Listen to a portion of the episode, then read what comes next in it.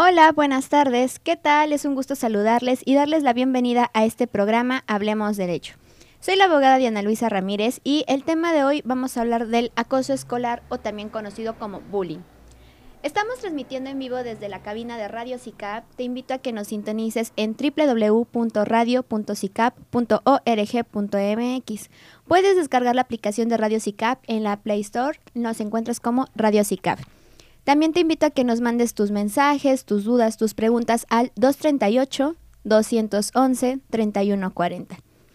Estamos en Radio CICAP. Recuerda que tenemos música 24-7. Pausa y volvemos. ¿Qué tal? Estamos de regreso en su programa Hablemos Derecho.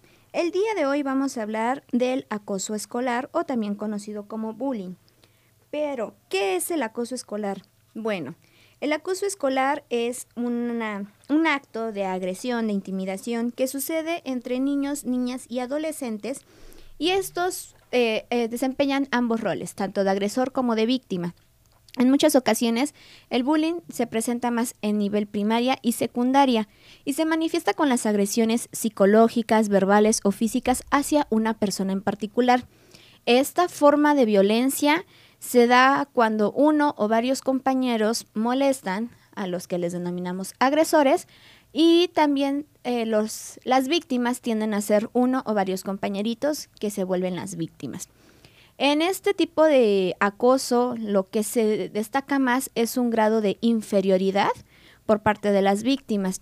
Y bueno, las consecuencias que puede causar es un daño físico, social, emocional. Y por lo general las víctimas no suelen hablar de esta situación con padres o con personas adultas de su confianza o también con sus maestros. En esta situación, como les comentaba, en las escuelas se ve por lo general este tres, estos tres personajes, ¿no? Los agresores, las víctimas, pero hay un tercero que es muy importante y son los testigos. Los testigos pueden ser alumnos, pueden ser los propios docentes e inclusive puede ser el personal que labora en la institución, en una escuela, como lo puede ser conserjes, este, prefectos y demás. Y se dan cuenta de este tipo de agresiones. Obviamente, al momento en que ellos se pueden percatar de una situación de bullying, pues lo ideal es hacerlo saber a nuestras autoridades escolares, como viene a ser siendo el director, para que pueda generarse un antecedente. Pero en muchas ocasiones, tristemente, eh, suelen incentivar este tipo de actos, ya sea aplaudiendo o felicitando, ¿no? En muchos casos. Pero también el la peor participación es el silencio. ¿Por qué no hacen de conocimiento que hay personitas, hay niños, niñas y adolescentes que sufren este tipo de acoso y sobre todo no dimensionamos las consecuencias que nos puedan traer? Ahora bien, ¿cómo podemos reconocer el acoso escolar? Bueno, el acoso escolar lo podemos reconocer y creo que todos conocemos a un niño, tenemos hijos, tenemos hermanitos, sobrinos, primos y nos damos cuenta cuando hay una intención de que estos pequeñitos ya no quieren ir a la escuela, tienen una baja autoestima, deciden ya no hablar más, se aíslan. Y bueno, la, el bullying se materializa cuando les dan apodos, les dan golpes, ofensas, humillaciones, roban sus pertenencias, rompen sus cosas. Creo que todos hemos escuchado en algún momento cuando alguna persona, no sé, eh, que usa lentes le dicen, le ponen apodos, ¿no? Creo que el más común es el famoso cuatro ojos y bueno, por mencionar algunos de tantos, ¿no? También eh, se demuestra con este tipo de, actitudes que el niño, la niña o el adolescente que comete estos actos eh, de acoso no suele tener este respeto ni mucho menos muestra un tipo de sentimiento hacia su víctima. Y bueno, busca este agresor demostrar su superioridad ya sea por cuestiones pues del entorno escolar, ¿no? La edad, la estatura, la popularidad. Y también es muy común que este tipo de acoso se dé por diferentes factores, además de los que ya mencioné, y en muchas ocasiones utilizan cuestiones como la religión, preferencias sexuales, el estatus económico, alguna discapacidad e inclusive características físicas y estéticas que tienen unos niños y, adolescentes respecto de otros, ¿no? ¿Y cuáles son las consecuencias? Bueno, Las consecuencias se las diré regresando del corte musical. Los invito a que nos manden mensajito al 238-211-3140. Pausa y volvemos. Estamos de regreso en su programa Hablemos Derecho. Respecto del acoso escolar, les quiero compartir unas estadísticas que encontramos en Internet. Y resulta ser que, bueno, en nuestro país el tema del acoso escolar tardó demasiado en tomarse en cuenta. Y esto surge a raíz de unas consultas juveniles e infantiles que realizaba el Instituto Federal Electoral. Creo que a algunos nos suena el famoso IFE, actualmente INE. Y resulta ser que en los años 2000 y 2003 consiguieron eh, de las encuestas y de las estadísticas que ellos mismos registraron los siguientes datos. Resulta ser que el 32% de menores de 15 años consultados afirmaron ser víctimas de maltrato en escuelas un 15% aseguró ser insultado y un 13% dijo ser golpeado por sus compañeros. A raíz de estos datos que se consiguen, estamos hablando poquito más de 20 años, es que el Instituto Nacional de Pediatría decide iniciar un estudio serio y profundo sobre el tema. Y las primeras conclusiones que presenta el Instituto Nacional de Pediatría fueron a finales del 2008 y confirmaron que el acoso estaba aumentando en ese momento. Ahora bien, las consecuencias del acoso escolar, ¿cuáles son? Muy independiente de un daño material que pueda existir en las pertenencias de las víctimas de, bullying, hay una afectación física y emocional a las víctimas. En muchas condiciones, em, muchas condiciones van aumentando o va incrementando la violencia.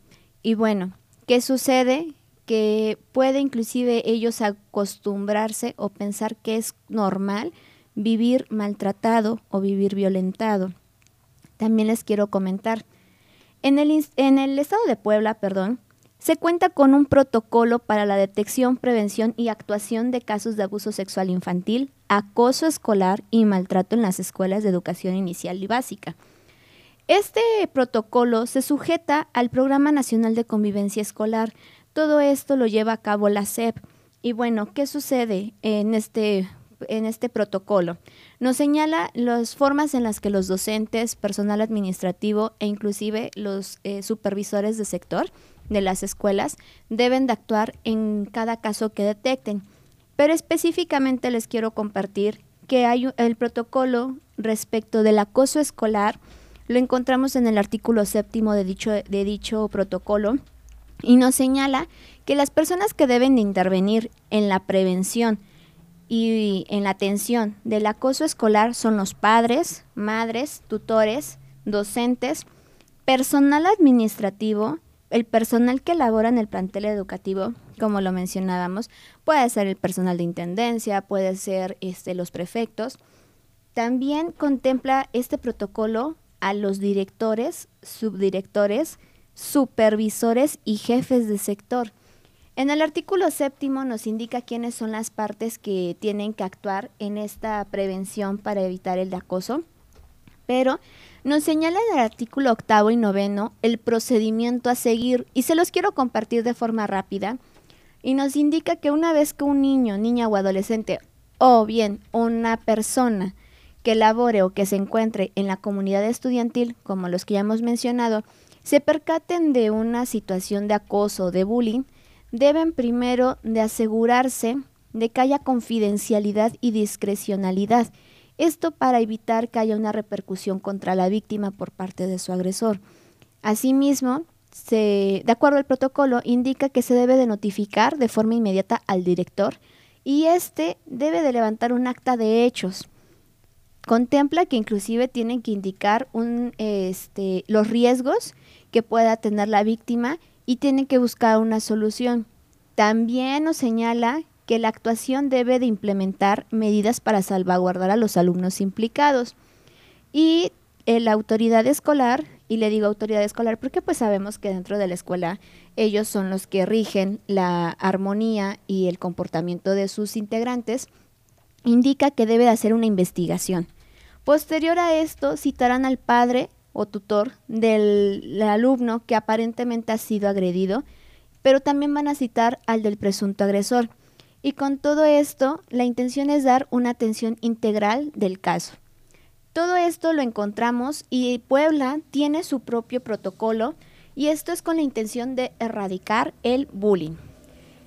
Recuerden que estamos transmitiendo en vivo desde Radio CICAP. Vamos a una pausa y quiero mandar un saludo porque nos pidieron una canción. Un saludo enorme al licenciado ingeniero, perdón, Kevin Escalante y se le va a dedicar una cancioncita. Está en inglés. Entonces, mi inglés es muy pésimo, pero muchas gracias. Este, un abrazo hasta Santiago Miahuatlán. Y vamos a una pausa y volvemos. Estamos de regreso en su programa Hablemos Derecho. Y respecto del tema del acoso escolar, también conocido como bullying, bueno, les quiero comentar diversos casos que se han suscitado en, en nuestro país y que han sido la consecuencia del acoso escolar y que creo que en muchas ocasiones no dimensionamos la consecuencia que nos puede traer sufrir acoso escolar o saber de que una personita, un compañerito o una compañera ejercen este tipo de actos y eh, provocan o desencadenan una consecuencia muy, muy triste. Tenemos, por ejemplo, el ejemplo de que en noviembre del 2012, en Tampico, Tamaulipas, un padre de familia aseguró que su hijo adolescente había fallecido por ser agredido físicamente por sus compañeros. Lo que el padre refiere es de que eh, su niño, su adolescente, había sido golpeado por unos compañeros de la escuela y este pequeño decidió no hablar.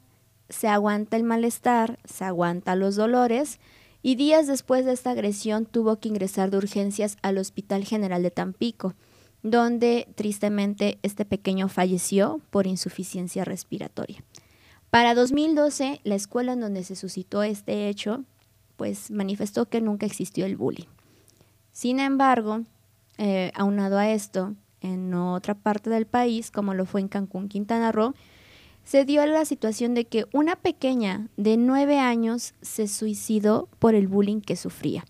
Todo esto sucedió el 26 de mayo del año 2013. Y aquí es donde le invito a nuestra audiencia a reflexionar. ¿Qué tipo de situación o qué infierno sufrieron estos pequeños que no hablaron y que en este caso de esta pequeña, de este pequeño angelito, decidió terminar con su vida. Estamos hablando de alguien de nueve años, es alguien que estaba en cuarto, quinto de primaria y decidió suicidarse porque ya no aguantaba el bullying.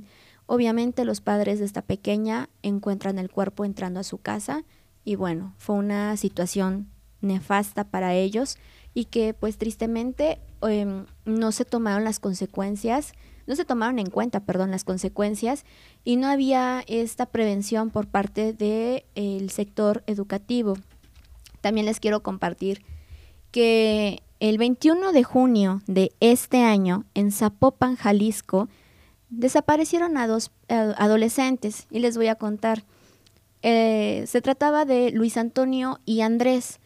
Por sensibilidad de datos y por protección de la identidad de estos menores, omitiré sus apellidos considero que, bueno, este tipo de información, los apellidos deben de, evitarse, ya que pues se encuentra la información en Internet.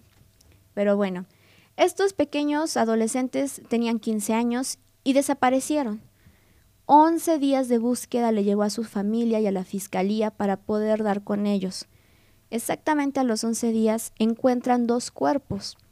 Se hacen las investigaciones conducentes y el eh, fiscal general Luis Carlos Nájera, el fiscal de Jalisco, confirma que los cuerpos que se habían encontrado eran de estos dos adolescentes desaparecidos.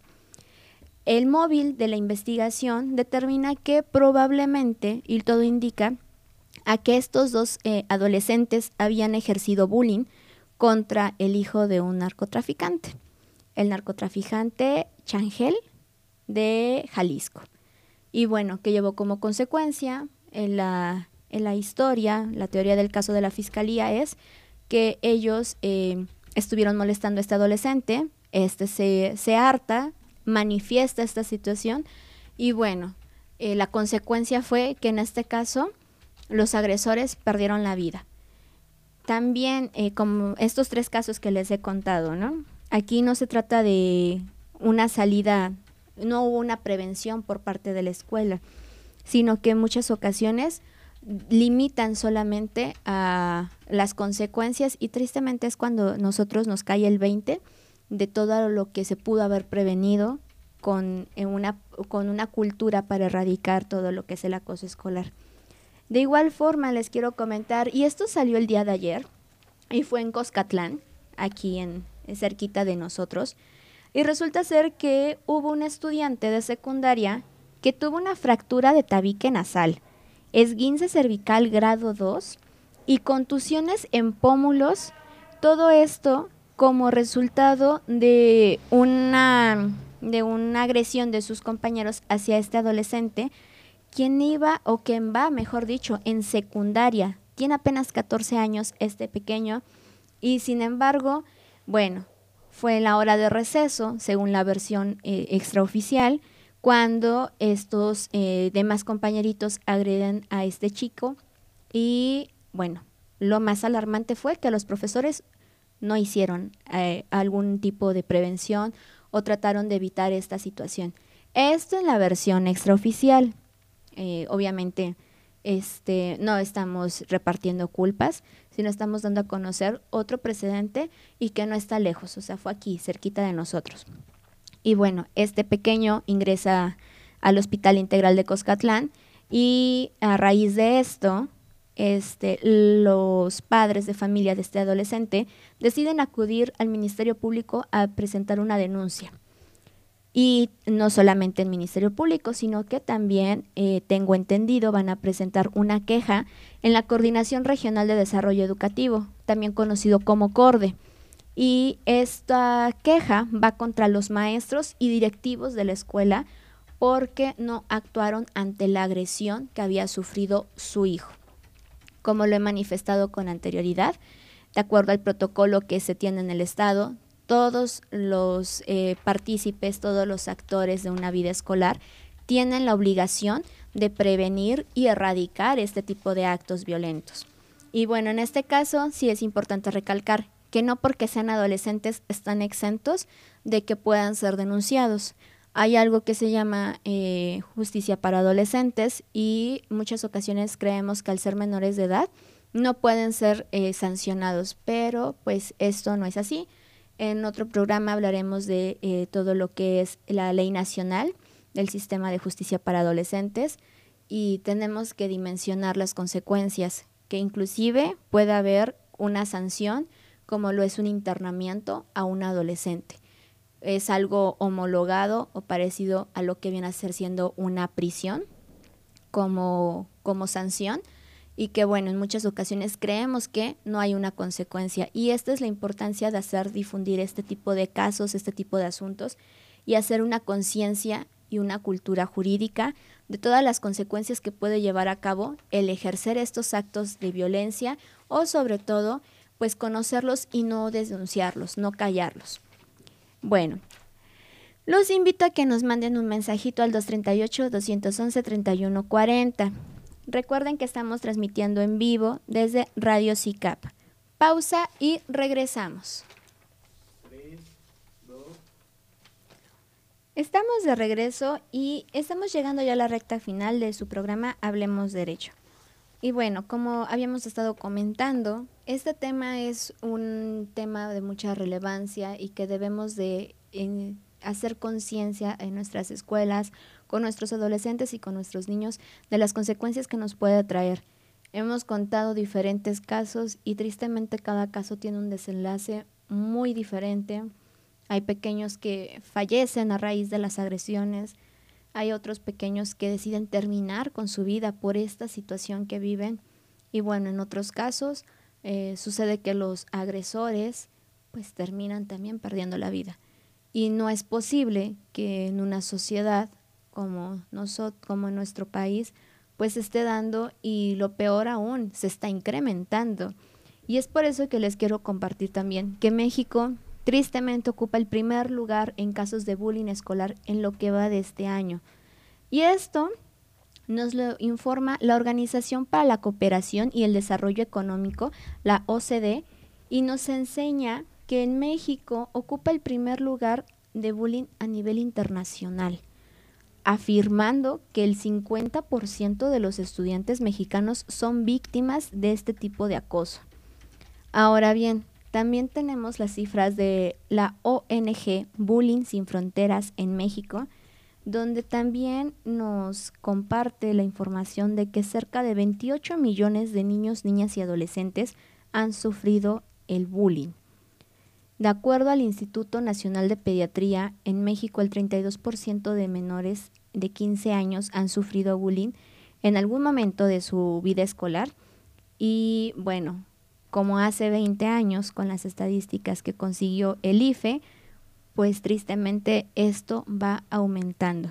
Y también tenemos que tomar en cuenta que las redes sociales terminan siendo un factor determinante para erradicar o bien también para seguir dándole continuidad al acoso escolar, ya que como lo sabemos muchas ocasiones eh, los grupos de Facebook, los grupos de WhatsApp incentivan a crear este tipo de, eh, de actos de violencia y que en muchas ocasiones, bueno, hasta lo toman a modo de retos y la consecuencia cuál es?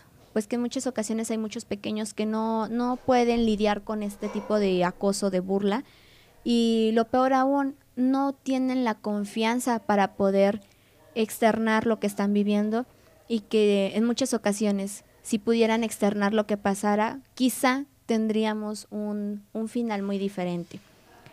Ahora bien, en el país, ¿cómo podemos reportar estos casos? Bueno, la Secretaría de Educación Pública cuenta con dos líneas de comunicación, una telefónica y otra por Internet para poder reportar y recibir asesoría o apoyo en casos de bullying.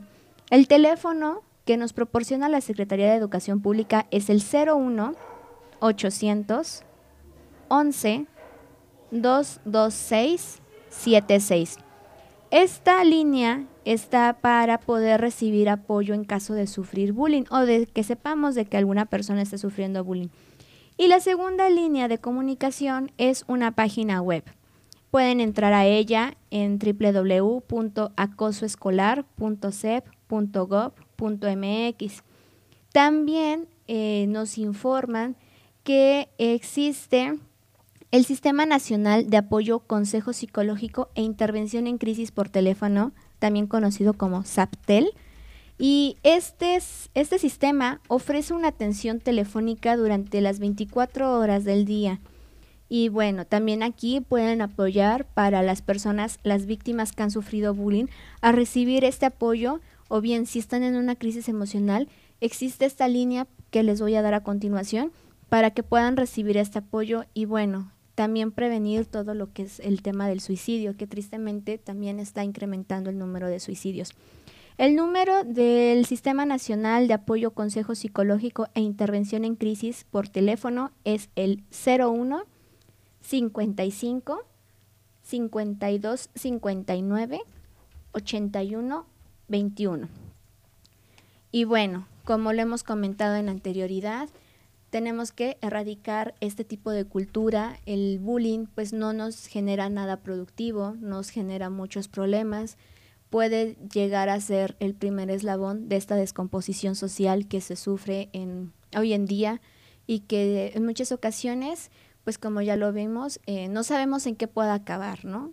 En muchas ocasiones termina con la vida de alguna persona que considero pudo haberse prevenido. Bueno, quiero mandar un saludo al licenciado Ariel, que nos escucha desde el juzgado de oralidad del Distrito Judicial Suroriente. También le mando un enorme saludo al licenciado Alejandro del Centro de Justicia Penal del Centro de Justicia Penal, perdón, en el en Puebla, en la capital. También le mando un saludo al licenciado Enrique. Espero esa pasta. Yo creo que esperamos esa pasta aquí en cabina. Eh, al maestro César, muchas gracias por sus saludos. Y bueno, también les mandamos un fuerte, un fuerte saludo.